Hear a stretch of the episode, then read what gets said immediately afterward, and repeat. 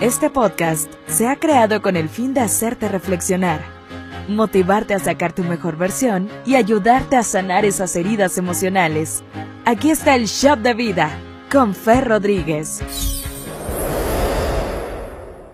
Para mí la verdad correr ha sido de grandes enseñanzas y quiero compartirles algo de eso, de eso escribí el Shot de Vida.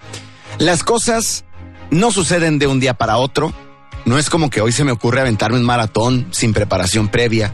Obviamente se requiere tiempo, dedicación constante y un esfuerzo sostenido por largo tiempo.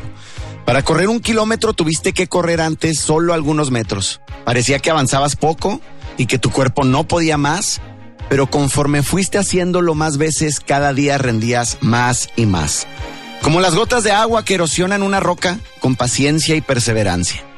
Para resistir una carrera larga tuviste que entrenar por varios días, tuviste que dejar la flojera y aún sin motivación levantarte y correr. Tuviste que poner en primer lugar la disciplina. Y mientras van pasando los kilómetros debes ir tomando decisiones de hidratación, de ritmo y más. Sabes, nuestra vida es como una carrera larga en la cual iniciamos con pasos pequeños. Con días en que hay que salir a trabajar sin motivación, en los que ni ganas de levantarse de la cama, pero bajamos los pies y andamos porque tenemos un objetivo en la vida. Tenemos una familia por quien ver e hijos para sacar adelante. Y cada paso que damos y cada elección que hacemos contribuyen a la formación de nuestro futuro.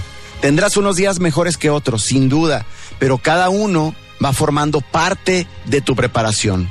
Y a ti que hoy despertaste sin ganas de nada y más cansado que nunca, te felicito porque estás de pie y saliste de tu zona de confort, porque sabes que para ver nacer algo posible es necesario intentar una y otra vez lo imposible. Y tú hoy, aún con dificultad, estás listo para intentarlo de nuevo. El conformismo siempre será el camino fácil, pero no lo elijas porque solamente provoca una vida difícil. También mientras corres en tu vida puede que tropieces. Es común que esto pase y sucede porque estás en movimiento. Pero aquel que tropieza y no cae, solo está adelantando camino.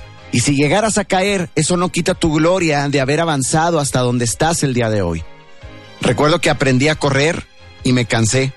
Y esto me llevó después a aprender a correr cansado.